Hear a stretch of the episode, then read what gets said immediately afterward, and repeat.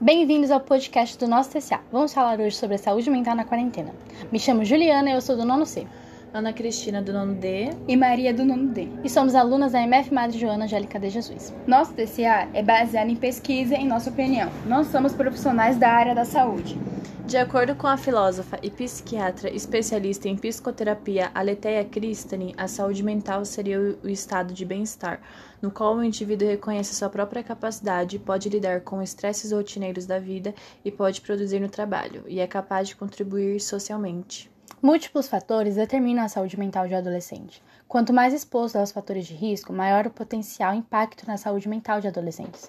Entre os fatores que contribuem para o estresse durante a adolescência estão o desejo de uma maior autonomia, pressão para se conformar com pares, exploração da identidade sexual e maior acesso e uso a tecnologias. A saúde mental dos adolescentes decaíram muito desde o surgimento da quarentena. Um levantamento feito pela Universidade do Estado do Rio de Janeiro com 1.400 pessoas em 23 estados mostra que casos de depressão aumentaram 90% no intervalo de pouco menos de um mês, em meio às medidas do isolamento social para combater o novo coronavírus. A quarentena afetou a todos nós, no caso eu. Eu tinha uma vida bem agitada antes da quarentena e de repente tudo parou. Então foi bem assustador, né? Porque eu fiquei perdida, não sabia exatamente o que fazer. Acabou que do nada eu perdi o controle de tudo, nem sobre minha vida eu tinha mais o controle. Eu poderia pegar o Covid, morrer, ou até mesmo minha família, não sei, sabe? Era um medo constante. E ainda tinha um EAD que eu me perguntava sempre: mas tá, como funciona? Será que eu vou aprender? Como é que vai ser? Eu me senti bem pressionada, sabe? Não digo pelos meus pais, escola ou governo, mas por mim mesmo. Ok, que era tudo novo, mas na minha cabeça eu tinha que saber lidar com esse algo novo. Eu me forçava a entender as lições, a fazer as minhas obrigações, entende? Eu me obrigava a ficar bem. E eu nem esperei o meu tempo de me habituar a essa nova rotina. Eu não respeitei os meus, meus limites e foi exatamente aí que minha saúde mental desgastou. Fora que eu não passava tanto tempo nas redes sociais e na internet em si como eu passo agora. Agora é tudo feito pela internet, então não tem como fugir.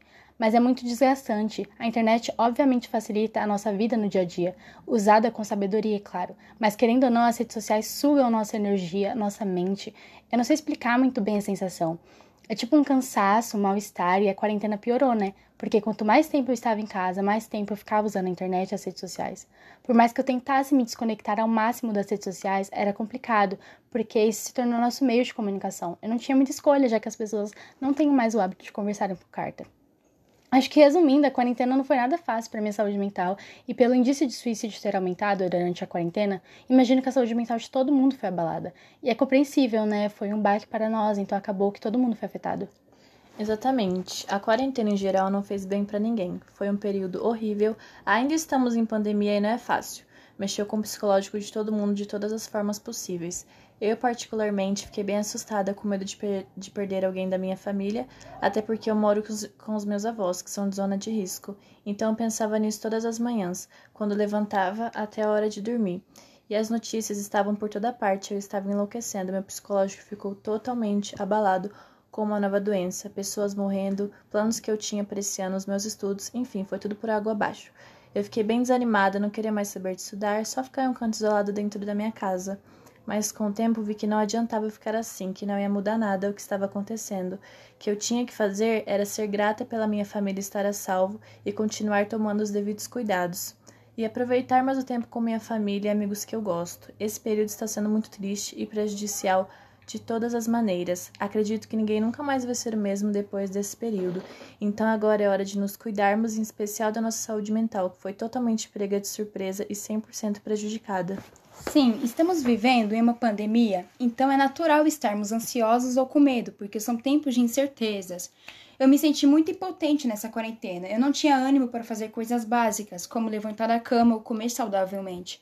Eu senti uma grande pressão da escola e de mim mesma para fazer o EAD, e todas essas coisas deterioraram muito minha saúde mental. Eu ficava ansioso todo dia no início da quarentena, quando eu via números de mortes pelo jornal ou pelas redes sociais. Foi muito necessário eu ter me afastado das redes sociais e da televisão para que minha saúde mental melhorasse e eu conseguisse focar em outras coisas que me fizessem bem. Alguns hábitos que fizeram total diferença para que eu melhorasse foi praticar atividade física e focar em aprender a tocar um novo instrumento. Se você tem algum mal-estar, em saúde mental, procure um especialista que te ajude a tratar isso, como psicólogo pago ou oferecidos pelo SUS, e até um psiquiatra caso seja necessário. Obrigado por ter nos escutado. Nós esperamos ter ajudado de alguma forma. Tchau, até a próxima. Tchau.